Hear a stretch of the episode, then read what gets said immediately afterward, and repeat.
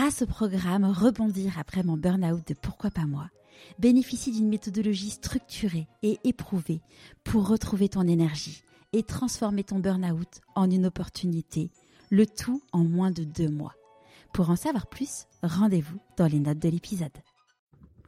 Aujourd'hui, j'ai eu envie de vous proposer un nouveau format, un épisode un peu spécial pour décrypter ni plus ni moins que l'émotion de l'année 2021.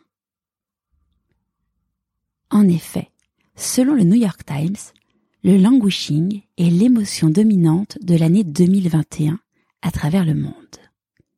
Mais finalement, est-ce que Raphaël Giordano n'était pas un petit peu avant-gardiste quand elle parlait de routinologie? Dans cet épisode, je vous propose de découvrir ce qu'est le languishing et évidemment comment le dépasser. Qu'est-ce que le languishing? Pour reprendre les mots d'Adam Grant dans son article du New York Times, au début, je n'ai pas reconnu les symptômes que nous avions tous en commun. Des amis ont mentionné qu'ils avaient du mal à se concentrer. Des collègues ont déclaré que même si des vaccins se profilaient à l'horizon, ils n'étaient pas enthousiasmés par l'année 2021. Un membre de ma famille se couchait tard pour regarder en boucle son film préféré, même si elle connaît ce film par cœur. Et au lieu de bondir hors du lit à 6 heures du matin, je restais couché jusqu'à 7 heures à jouer sur mon téléphone. Le languishing, ce n'est pas un burn-out, car nous avons encore de l'énergie. Ce n'est pas une dépression, car nous ne nous sentons pas désespérés. Nous nous sentons juste, sans joie et sans but. Et il se trouve qu'il y a un nom pour cela, le languishing. Le languishing se traduit en français par la langueur. J'ouvre une petite parenthèse. Dans le sud de la France, et notamment à Marseille, il y a une expression qui dit je me languis ce qui signifie j'ai hâte. J'ai donc regardé dans le dictionnaire et le mot languir a deux définitions. La première, manquer d'activité, d'énergie, la langueur. Et la deuxième, attendre quelque chose avec impatience. Vous l'aurez bien compris, ici on parle de la première définition. Le languishing est donc un sentiment de stagnation et de vide, qui donne l'impression d'avancer dans du brouillard. Adam Grant explique très bien qu'au premier jour de la pandémie en 2020, un grand nombre d'entre nous a eu peur. Le système de détection des menaces de notre cerveau, appelé amygdale, était en alerte pour la lutte ou la fuite. Mais nous sommes plus d'un an après, et aujourd'hui, cet état d'angoisse a fait place à un état chronique de langueur. Les psychologues considèrent la santé mentale selon un spectre allant de la dépression à l'épanouissement. L'épanouissement étant évidemment le summum du bien-être, vous avez un fort sentiment de sens, de maîtrise et d'impact sur les autres. La dépression, quant à elle, est la vallée du mal-être. Vous vous sentez découragé, épuisé et sans valeur. La langueur est le vide entre la dépression et l'épanouissement, l'absence de bien-être. Avec la langueur, vous ne présentez pas les symptômes d'une maladie mentale. Vous n'êtes pas non plus l'image même de la santé mentale. Vous ne fonctionnez pas à plein régime. La langueur entame votre motivation, perturbe votre capacité à vous concentrer. Elle semble être beaucoup plus fréquente que la dépression majeure et à certains égards, elle pourrait être un facteur de risque plus important de maladie mentale. Mais vous me direz, d'où vient ce terme de languishing et quel est le risque? Le terme du languishing a été inventé par un sociologue nommé Corey Case, qui a été frappé par le fait que de nombreuses personnes qui n'étaient pas déprimées ne s'épanouissait pas non plus. Ces recherches suggèrent que les personnes les plus susceptibles de souffrir de dépression majeure et de troubles anxieux au cours de la prochaine décennie ne sont pas celles qui présentent ces symptômes aujourd'hui. Ce sont les personnes qui dépérissent en ce moment. Et de nouvelles données recueillies durant la pandémie auprès des travailleurs de la santé en Italie montrent que ceux qui se fondés au printemps 2020 étaient trois fois plus susceptibles que leur père de recevoir un diagnostic de syndrome de stress post-traumatique. Le danger réside donc dans le fait que lorsque vous vous languissez, vous ne remarquez pas l'atténuation de votre plaisir ou la diminution de votre dynamisme. Vous ne vous apercevez pas que vous glissez lentement dans la solitude. Vous êtes indifférent à votre indifférence. Or, lorsque vous ne voyez pas votre propre souffrance, vous ne cherchez pas d'aide et ne faites pas grand-chose pour vous aider vous-même. Si vous ne vous sentez pas concerné par ces symptômes, en voilà une très bonne nouvelle. mais vous connaissez probablement des personnes qui en sont atteintes. En comprenant mieux ce malaise, vous serez encore plus en mesure de les aider, car vous comprendrez. Vous aurez moins peur et saurez comment les accompagner. Dans la santé mentale, le rôle de l'entourage est majeur, et je sais de quoi je parle, car il y a deux ans j'ai fait un burn-out, qui m'a remis dans mon bon chemin. Maintenant que vous savez ce que c'est que le languishing, comment on dépasse cette émotion? La première chose est de la nommer. Adam Grant rappelle que les psychologues constatent que l'une des meilleures stratégies pour gérer les émotions est de les nommer. Au printemps dernier, au pic de l'angoisse aiguë de la pandémie, le message le plus viral de l'histoire de la Harvard Business Review a été un article décrivant notre malaise collectif comme un deuil. En plus de la perte d'être cher, nous pleurions la perte de la normalité de notre vie d'avant. Deuil, cela nous a donné un vocabulaire familier pour comprendre ce qui avait été ressenti comme une expérience peu familière. Cela nous a aidés à mieux intégrer cette leçon de la vie et intégrer le fait que nous avons la possibilité d'être résilients. Nous sommes capables d'affronter ce type de situation. La découverte de cette émotion toute nouvelle. Nous avons donc encore beaucoup de choses à apprendre sur comment la soigner, mais la nommer est déjà un premier grand pas. En être conscient pourra ainsi nous permettre d'activer nos phares anti-brouillard et prendre conscience que nous ne sommes pas seuls. Cette émotion est commune et partagée. Pour preuve, deux personnes m'ont parlé de cet article en trois jours. L'une vivant à New York, l'autre à Marseille. C'est d'ailleurs pour ça que j'ai décidé de créer cet épisode spécial. Car je le vois avec mon podcast. Ce que les personnes apprécient par-dessus tout, c'est de se rendre compte qu'elles ne sont pas seules. Pas seules à vivre ces situations, et cela les fait avancer. Si vous souffrez de ces troubles, lorsque vous aurez ajouté le terme languishing à votre vocabulaire, c'est là où vous allez ouvrir les yeux et vous rendre compte de ce vide qui vous entoure. Adam Grant nous préconise trois choses pour nous permettre de surmonter le languishing. Atteindre le flot, des périodes sans être interrompues et les petites victoires. Je vais vous détailler plus en détail ces trois notions et en ajouter d'autres mais avant, j'avais envie de vous inviter à lire ou relire le best-seller Ta deuxième vie commence quand tu comprends que tu n'en as qu'une de Raphaël Giordano, que j'accueillerai bientôt dans le podcast. Car oui, et si le languishing n'était autre qu'une forme de la routinologie qu'elle décrit si bien?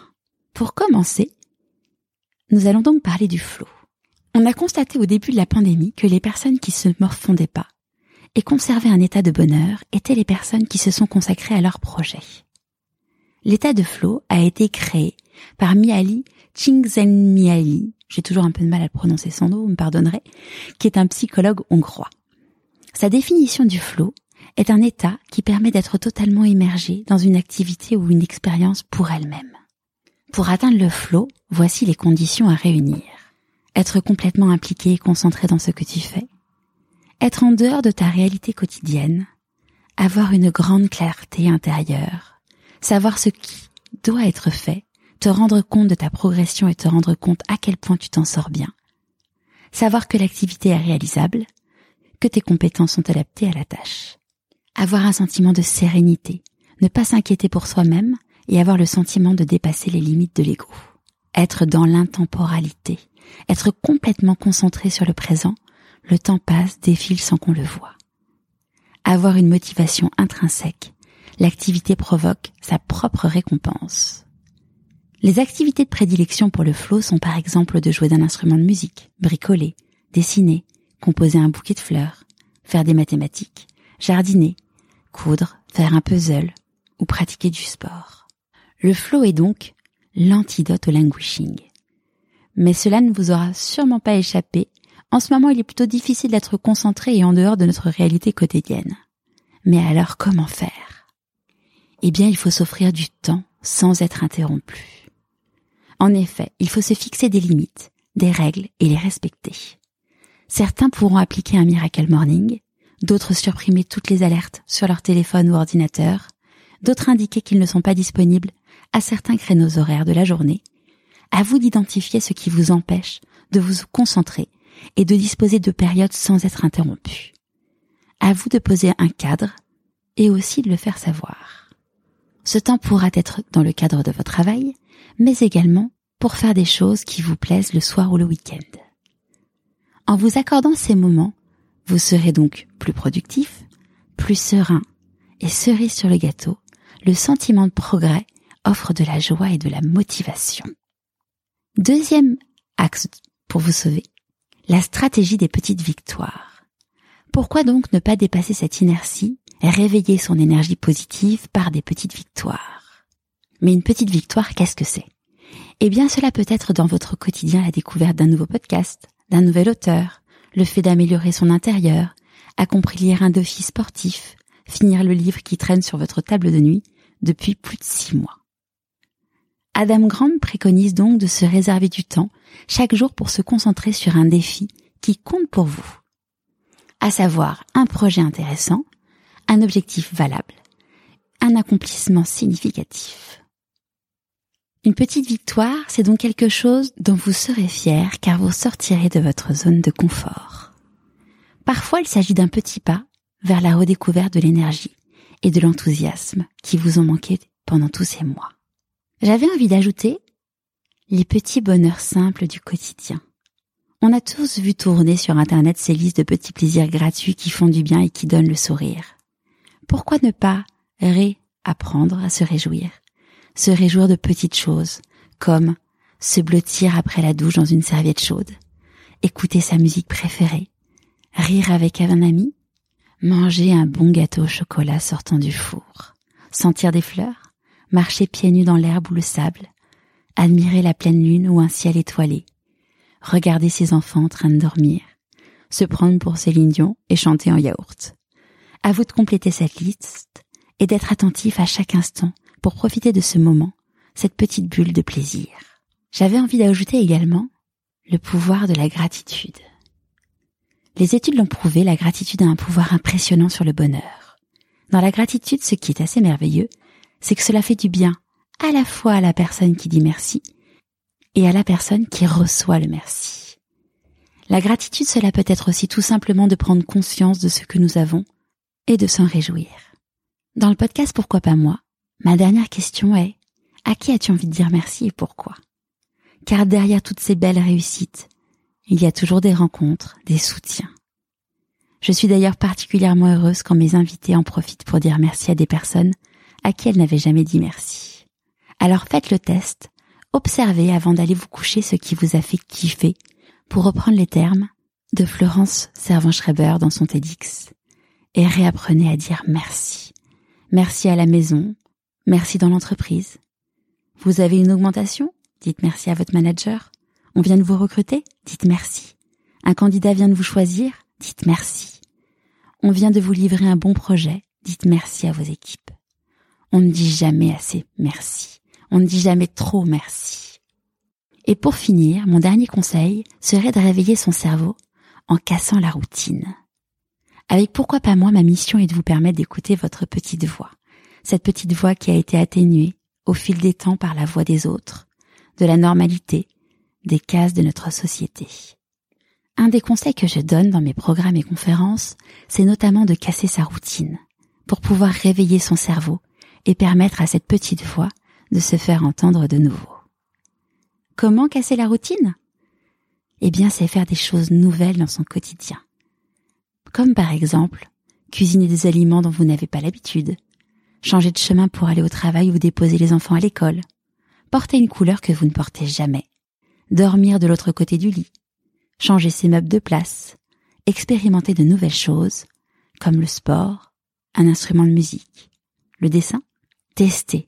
Testez de casser votre routine. Vous verrez, cela ne pourra vous faire que du bien. Vous n'avez rien à y perdre d'ailleurs. Pour finir, je vais reprendre les mots d'Adam Grant. Aujourd'hui, nous sommes dans une société qui normalise les problèmes de santé physique, mais stigmatise les problèmes de santé mentale.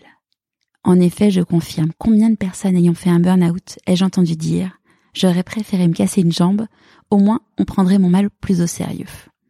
Il complète alors que nous entrons dans une nouvelle réalité post-pandémique, il est temps de repenser notre conception de la santé mentale et du bien-être.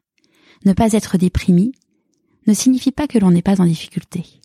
Ne pas être en burn-out ne signifie pas que vous êtes au meilleur de votre forme. En reconnaissant que tant d'entre nous se morfondent, nous pouvons commencer à donner une voix au désespoir tranquille et à ouvrir une voie pour sortir du vide. Alors, vous êtes prêt à sortir de languishing?